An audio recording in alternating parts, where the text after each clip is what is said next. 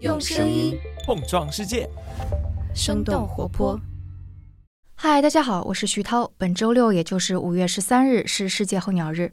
候鸟日的存在呢，是为了让人们能够意识到候鸟需要我们人类的关注和保护。所以，我们想重播一期过往的节目。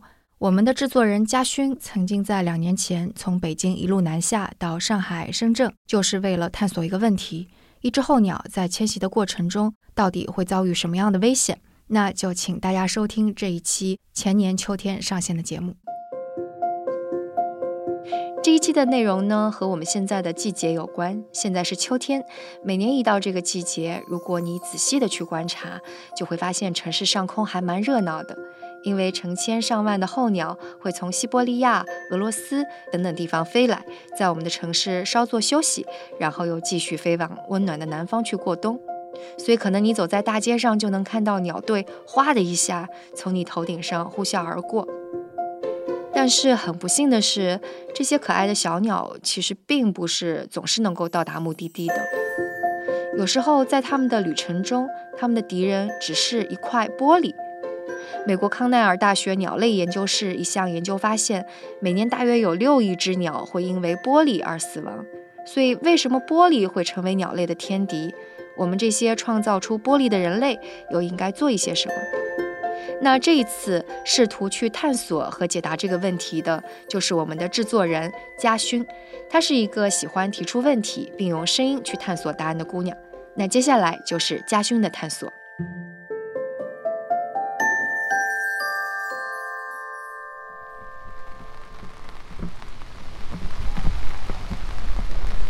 我现在是在上海，然后，哎，我的天呐，今天这个天气可是真不好，下着中雨，还刮着小风。然后我现在打着伞，举着麦克风，去参加一个活动，在上海中山公园观鸟活动。对，现在要去找。说来不巧，观鸟当天正赶上今年第十八号台风圆规过境，上海大幅降温。仿佛在一夜之间，整个城市就进入到了深秋。你好，你好，你好，你好。我是嘉哦，好的，好的，好的，好的。这次观鸟活动的带队老师呢，叫做尹军，他也是让候鸟飞公益组织的高级救助顾问。在公园门口，他给顶着大雨来观鸟的朋友们分发了望远镜。就这样，观鸟活动正式开始。好，我们出发。好呀，好呀。这样的天气真的能看到候鸟吗？在活动的最开始，我就没忍住自己的好奇心。很多很多。咱今天能看到候鸟吗？候鸟那得看呀，那 是没有什么上升气流，可能会少一点。嗯，慢慢找吧。嗯。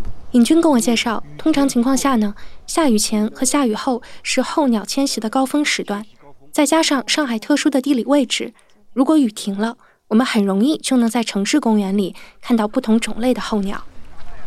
就是每年这个季，就这个季节，应该是从十月份开始，就飞过来上海，或者是从上海经过的候鸟多嘛？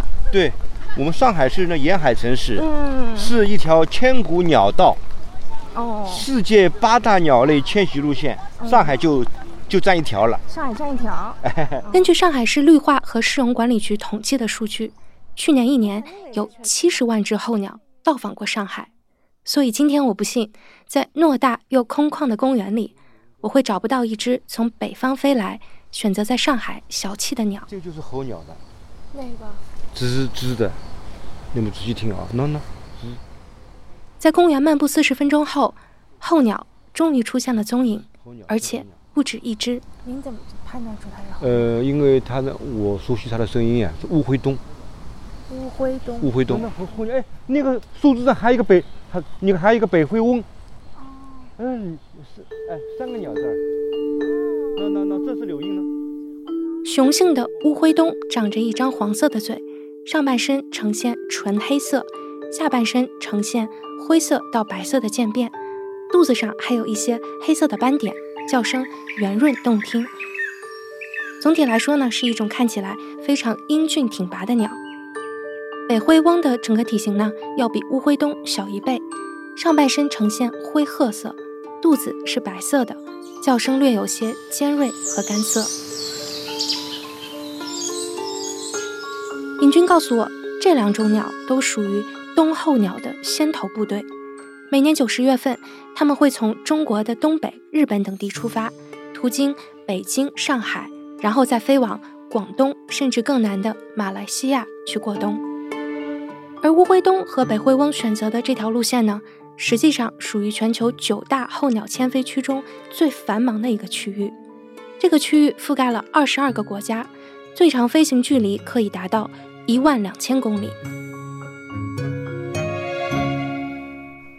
看的这个圈其实就是我们东亚及澳大利亚这个迁飞区，对，还有最远能够到澳大利亚，最北的就是这个西伯利亚，还有俄罗斯啊这些这些地方。嗯，这是荣灿中，他是深圳福田红树林生态公园的一名保育员。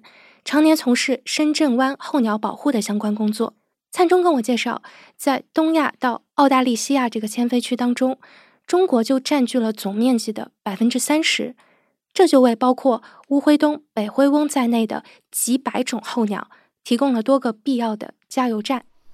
其实，它我国是这个整个这个这个迁飞区里面最重要的一个国家，因为涵盖了我国大部分的一个领土。所以，在我们国家去开展保护工作，其实是至关重要的。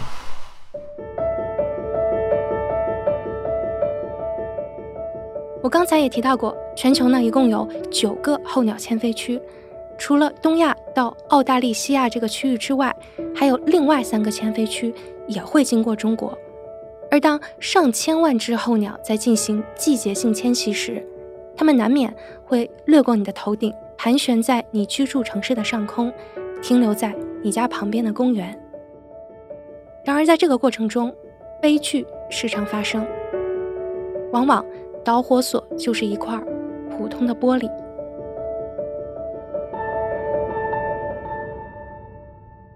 去年春天，尹军救助了一只在北迁过程中撞到某户居民玻璃上的鲜八色东。这是一种身上拥有八种鲜艳颜色的。国家二级保护动物，它是连撞两次玻璃，第一次撞玻璃撞晕之后，它还没清醒，它就是又撞墙了。第二次更厉害，撞墙之后，它直接掉地上，再捧起来之后，它就飞不了了。检查身体之后吧，上下颚啊给撞歪了。他尹军告诉我，每年他都能收到大概几十起来自全国各地关于鸟撞的求助信息。所谓鸟撞，指的就是鸟类因为玻璃透明或者发光的特点撞击建筑或者建筑上玻璃的现象，这是鸟类在城市中面临的主要威胁之一。而在尹军经手的众多鸟撞事件中，他发现候鸟的占比明显更高。侯东东也说了嘛，人生地不熟的，对这环境一无所知。就人类有那时候造的那种，就栏杆扶梯是用玻璃做。间隔的话，很容易撞伤鸟的。鸟类的进化没有人类那个那个工业发展那么快，它哪里知道这个透明东西是过不去的，对不对？它根本不知道。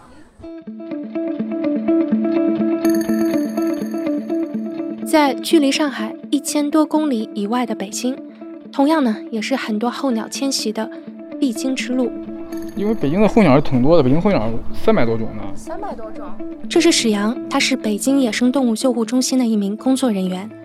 史阳介绍，全球呢有两个候鸟迁飞区都覆盖了北京。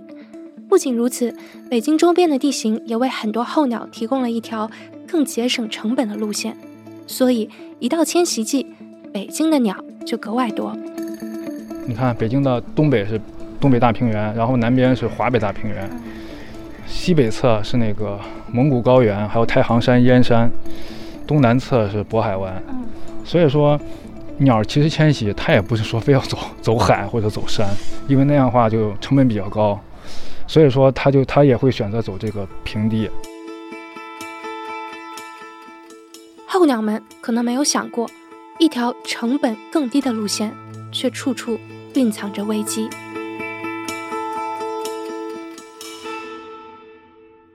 史阳告诉我，每年一到候鸟迁徙季呢，北京野生动物救护中心平均每天都能接到至少五十通市民打来的求助电话，其中很大一部分都是跟鸟撞相关。反正就是每年鸟撞怎么也有一百起左右吧。就我们救护的秋玉鸟撞最多的，基本上都是在北京城区救护的，就是撞，我们估计都应该是撞到玻璃幕墙。秋鹬是一种喜欢在夜间迁徙的候鸟，它的身上长满花斑，体型肥胖，腿短，嘴尤其的长。石阳解释，由于秋鹬体型比较笨重，飞行速度相对较慢，所以一旦发生鸟撞，大部分还是缓一缓就能飞走的。不过，也有一些秋鹬没有那么幸运。怎么说呢？就是最严重的就是把嘴撞断。你想刚才那个那么长的嘴撞断，撞断以后，其实这个秋玉主要它，你看它嘴那么长，它就主要在一些就是滩涂啊、前面滩或者在这种有那个落叶这种地面，然后找虫子吃。像这种它这个嘴要一旦一断的话，基本上就是等于死亡了。根据北京野生动物救护中心统计的数据，从2017年到今年的九月，他们一共救助过100只秋鹬。其中大概有七十只是在建筑密集的城区发现的，当然这只是北京鸟状数据的冰山一角。史阳坦言，虽然啊每天接到很多关于鸟的求助电话，但是大部分时间，由于无法亲自去到案发现场，他们就很难判断鸟到底是因为什么原因而受伤的。我们都不是第一现场发现的，市民可能他也。确定这个鸟是怎么受伤的，所以说它到底是不是撞伤，很难统计。而且就是很多鸟，就说白了，就是包括假如说叫完以后死亡了，我们兽医所有的死亡鸟，兽医都要剖检的。剖检以后，兽医他给出的剖检的一些结果都是，比如说，嗯，比如脑部淤血呀，或者内脏破裂呀，就这种的。你就问他是这个鸟是不是撞伤撞死的，这兽医他从解剖学他不可能给出一个准确的结论。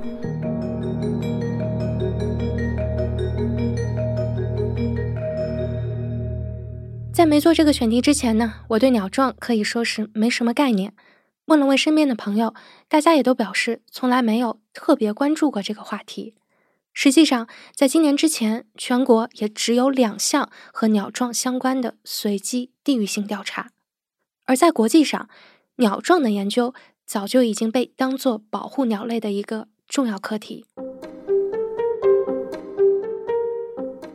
从上个世纪八九十年代开始，北美地区就有针对鸟撞击建筑或者玻璃的相关调查。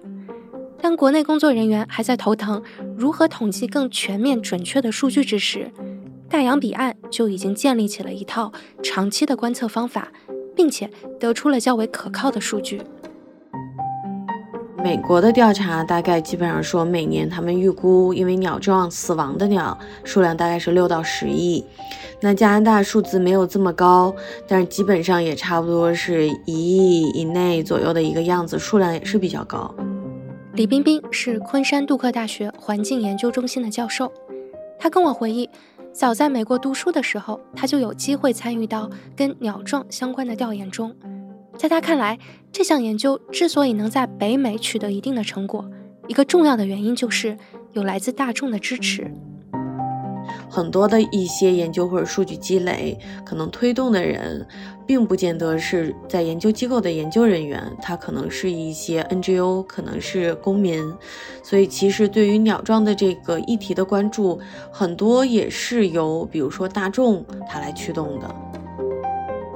北美地区多年累积出来的数据表明，鸟撞是由人类造成的，仅次于家猫捕食导致鸟类死亡的第二大原因。那么，鸟撞为什么会发生呢？相关研究认为，原因呢大致可以归为两种情况：一是，在白天，鸟因为看到反光玻璃上映照出的树林和天空，认为玻璃上的地点是可以到达的，所以导致撞击。另外一种情况是，鸟透过玻璃看到了另外一侧的树林和空间，认为自己呢是可以穿过去的，结果导致撞击。而无论是哪种情况，玻璃幕墙都被认为是伤害甚至杀害鸟类的元凶。根据中国建筑玻璃与工业玻璃协会统计的数据。早在二零一二年，我们国家的玻璃幕墙呢就已经突破了五亿平方米，占世界总量的百分之八十五，是全球第一玻璃幕墙出产和使用大国。有很多关注鸟撞的人士曾经进行过猜测，他们认为，随着城市化的推进和越来越多摩天大楼的拔地而起，在中国发生的因为鸟撞而死亡的鸟的数量，或许要远远高于美国的六到十亿。不过，李冰冰告诉我，现在还没有任何研究能够证实这个猜测。对于中国的这个研究，然后包括调查开始的非常晚，所以现在我们还没有办法说到底在中国这个死亡数量会是多少。而就在两个月前，由李冰冰和他的学生主要参与编写的一份报告，为全国鸟撞情况的研究开了一个好头。李冰冰介绍，今年春天呢，昆山杜克大学联合青年应对气候变化行动网络以及成都观鸟会，共同发起了在全国范围内的系统性鸟撞调查。在两个半月的调研中，来自全国各地的一百多名志愿者，一共记录了三十九次鸟撞事件，同时呢，还收集到了四十二条调研外的随机汇报鸟撞记录。这一次调查其实算是我们第一次全国性的调查，所以其中有一些我们看到的结论其实有意思。那比如说，我们之前认为高大的建筑物可能是引起鸟撞更多的这些情况，但我们这次调查发现，其实低矮的建筑少于六层的建筑，它其实引起的鸟撞的数量是其实比我们。高于十层、二十层的这些引起的鸟撞要多。那比如说，我们发现在鸟撞的这个汇报里面，绝大多数超过一半以上的都是候鸟。所以，其实我们发现迁徙的鸟类更容易受到鸟撞的威胁。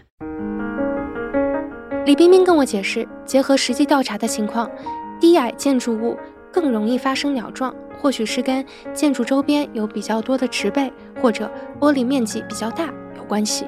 不过他强调，这份报告得出的结论还需要更长时间的数据积累来不断进行论证。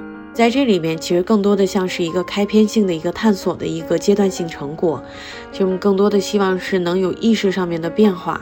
最主要任务是希望可以调动起大众，知道什么是科学研究，他们可以参与其中，而且通过他们的参与以及后续，比如说他们的一些改造活动，他们的一些保护干预行动，参与到政策建议当中，有实际的一个这种政策上面的变化，或者建筑行业上面的变化。令人振奋的是，在现实生活中，已经有人开始寻找和实施减少鸟撞的措施。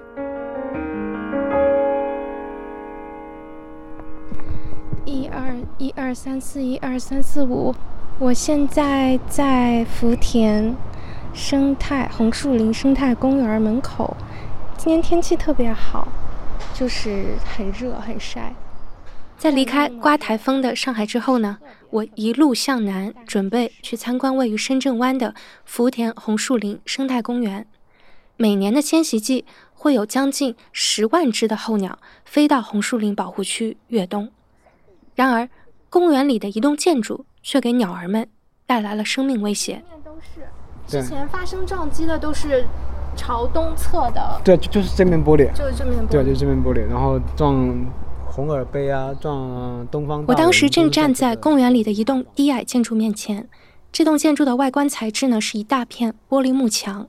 给我做讲解的工作人员荣灿中回忆，自从这栋新建筑修好以后，在一年的时间里，就有十几只鸟撞到了朝东侧的这面玻璃。我们这个建筑呢，它其实它是一个括弧状的这种玻璃建筑，然后它的朝西的这一面。这个玻璃主要反映的是水泥地面，还有屋顶的这个这个天花板。然后朝东的这一面呢，它只主要是我们内部的一个小花园。朝东的这面玻璃，它其实反射了这个我们小花园的这个绿植啊，还有天空。它分不清玻璃，他就以为那那个是另一片森林，然后就砰撞过去了。在借鉴了台湾猛禽协会和美国康奈尔大学的经验后。公园的工作人员对玻璃幕墙做了一些小小的改造。一个最直观的改变就是，你会看到玻璃上贴满了密密麻麻的白色圆形小贴纸。鸟类。然后这个就其实是我们贴的这个玻璃贴纸。这个点儿也是是吗？对，这个点也是。这个这个点其实它的我们一个原则叫五乘以十，就是它的点和点上下的这种宽度大概是。五厘米，然后左右的宽度是十厘米。为什么要这样设计？这样的话，这个距离刚好是一只鸟飞过去的一个最小的一个哦面积。明白了，明白了。除了这些小白点以外呢，这块朝东的玻璃上还贴了一些公园里常见动物的漫画形象，既美观又可爱。一些动物，比如说豹猫、弹涂鱼，然后那个是黑鸢，包括壁虎啊、刺颈鸭、褐翅鸭，全都是我们公园常见的一些动物。那个是什么？好好看。那个是个翠鸟，普通翠鸟。哦，对，嗯，这是乌冬嘛？不是吧？啊，这个是个乌鸦。哦，是个乌鸦。对，然后雀渠、黄颈。荣灿中透露，从去年七月份公园在玻璃幕墙加装贴纸到现在，工作人员再没有监测到一起鸟撞事件。但我们别忘了一个稍有些尴尬的事实：如果公园在最初设计的时候就能把鸟撞考虑进去，那么撞击事件发生的概率或许就是零。但是如果如果当时做考虑的话，不把这个玻璃设计成反光玻璃，就不会存在。对，但是当时在做设计的时候，我们大家也不知道会有这种情况。我觉得主要还是这种鸟撞这个概念，在大家的这个脑海里面还没有特别深入，特别是没有影响到就是真正做设计、做决策的人。所以说，想要从根本上解决鸟撞问题，更需要城市建设者和政策制定者的努力。李冰冰教授就提供了一些思路。一个就是说，你能不能减少玻璃的使用？那第二，假如你要使用玻璃的话，其实现在有很多的一些新型玻璃可以进行使用，比如说它会有一些喷的这种釉彩呀，有的可能是有些蚀刻呀，那这样子减少它的通透性或者它的反光，那这样子也不会迷惑鸟类。那另外的话，有一些它可能会使用紫外线的涂料，那人可能看不到，但是有一部分的鸟是可以看到紫外线的这个反射的。那这样子对于它来说，它也看到哦，那前面并不是透明的，或者并不是天空，或者是树林，我飞不过去，那也可以减少鸟撞。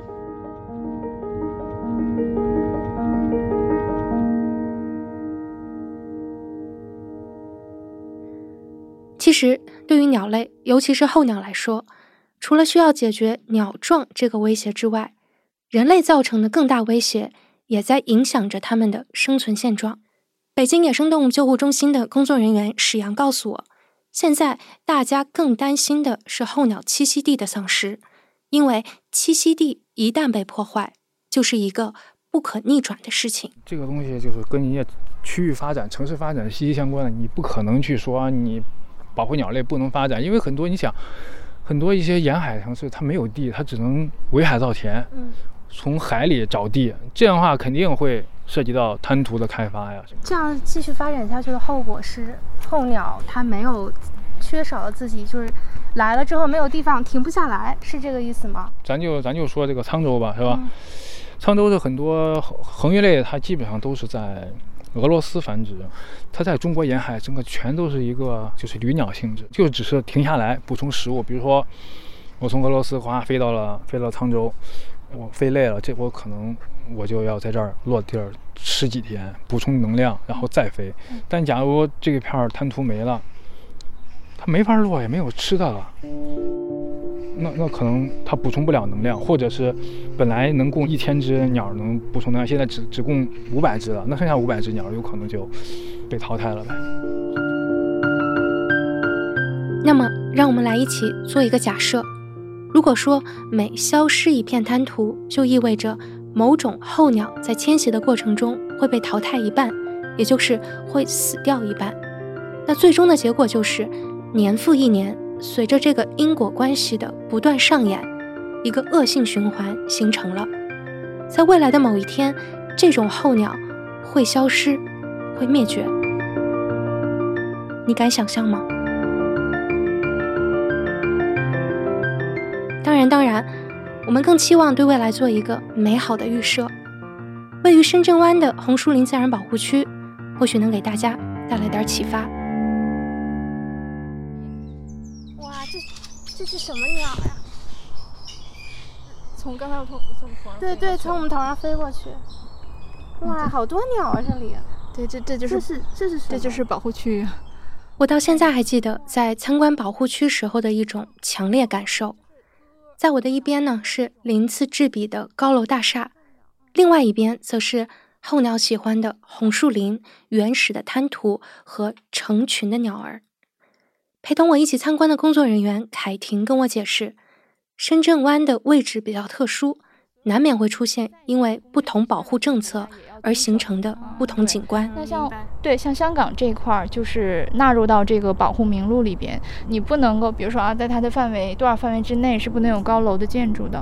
当然，我们现在也在不断努力，希望推动这个区域啊。当然，如果我们也 OK 的话，就是都能够纳入到这个重要湿地公约，这样对于保护来说它更完整。明白。啊，而不能说你看一个大湾区几种不同的。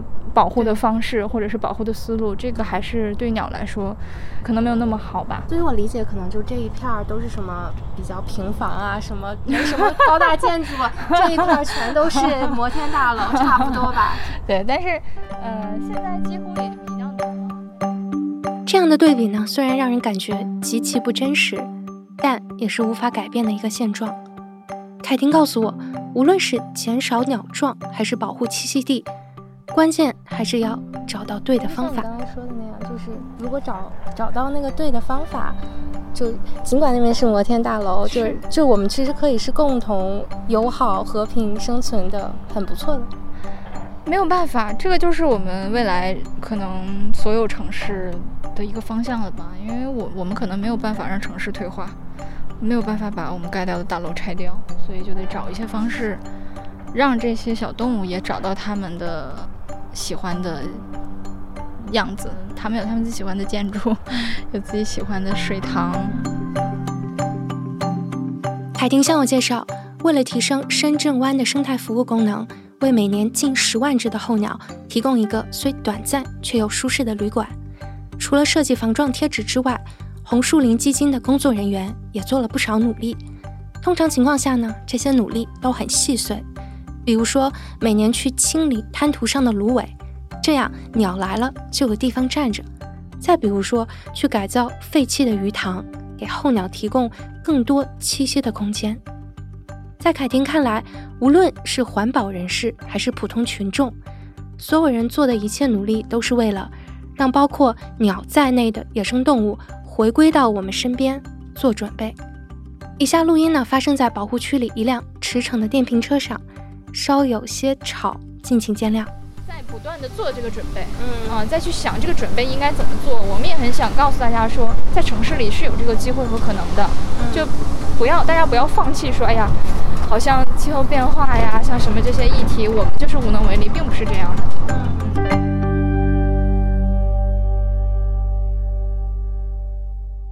你有想过吗？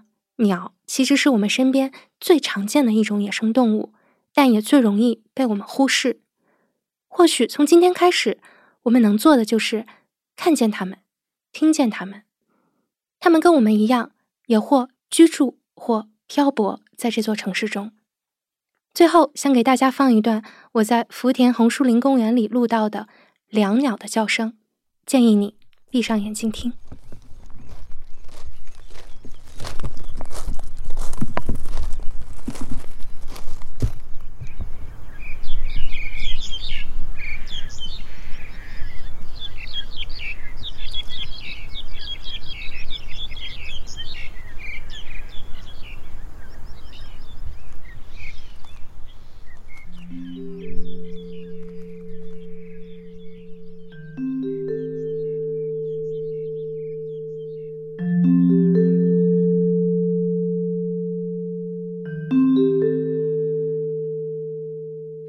好的，这就是我们今天这一期的特别节目。如果你在日常生活中也遇到鸟撞事件，我们鼓励你找到 Show Notes 中列出来的撞鸟记录报告的链接，并且提交相关的信息。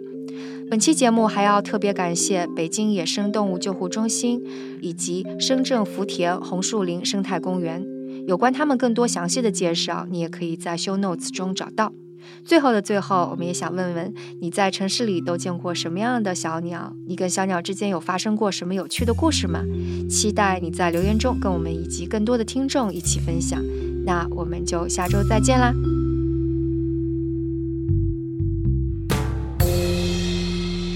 诶别着急今天的节目还没有结束 我们还为大家准备了一个小彩蛋那在采访的过程中呢，我们的制作人嘉勋认识了很多有趣的小鸟，他很想分享给大家。小小鸟就在这里。看完这个鸟，把那颈椎背都给练好了。红头长尾山雀，好小好小的。那那那那那那那那，哎，你看，你看，就像个虫一样。哦。那那那那那那那那那，哎，这里，哎，你看，也也有人叫它张飞鸟。张飞鸟。它那脸是黑的，像张飞一样。它它那正面就像一个大花脸似的。是一种。这有一只反嘴鹬，你可以不用动它，你可以。反嘴鹬是什么？看到了吗？哦，就是哦，那个就是。是左面那只还是右面那？呃，就是吃的，就是嘴，就头一直在摇的那个吗？对，就是这只在摇的反嘴鹬。它的嘴巴是往上翘的，它嘴巴很尖很细，向上翘。反嘴，对，反嘴。嗯，这鸟的嘴巴很有意思的。然后这个这个就被我们叫做是那个鸟中林志玲，腿很长，穿了红丝袜。嗯这个就显得很傲娇。嗯啊，因为嘴巴像上翘，像个小公主一样。嗯嗯。反正我觉得渠跟翁肯定能看到，什么鸡翁也不太怕人。鸡翁是长什么样啊？嗯，叫红喉鸡翁。是长得像鸡的那种？不不不，也是个小鸟，比比柳莺大点儿，比麻雀再小一点点。解释一下哈，鸡不是公鸡的鸡，是《霸王别姬》的鸡。然后呢，在我们这儿很有意思的一个段子，就是经常在深圳湾会有小朋友问：“哎，这个妈妈，那个深圳湾一会排成一字形，一会排成人字形的是什么？”然后家长就会说是大雁，啊，其实并不是，其实鸬鹚，啊，它是军团作战的鸬鹚，就是它在深圳湾这边呢，它就喜欢啊一大群，然后把这个就是冲击水面，然后把这个水流搅起来，然后把鱼也给搅起来，这样它就可以从中作利。然后鸬鹚也是我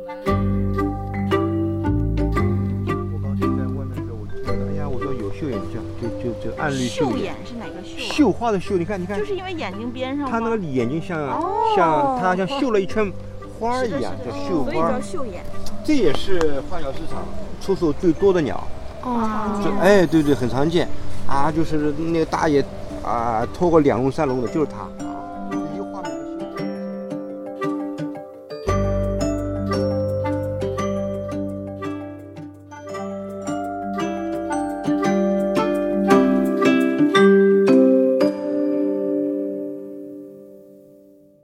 就是我们本期的节目啦，以及想要多说一点点的是，两年前我们的制作人嘉勋在制作这期节目的时候，其实也正在筹备声音特稿节目《跳进兔子洞》的第一季。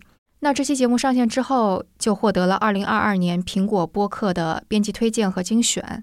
有不少听众在问这档节目是否会有第二季，那现在就非常肯定的告诉大家啦，《跳进兔子洞》第二季马上就要上线了。会在五月十六日再次和大家见面，而且其中会有非常多好玩的话题。那也欢迎你在各大播客客户端订阅和收听，当然也期待你成为我们生动活泼的会员啦，获取更多跟节目有关的内容和幕后故事。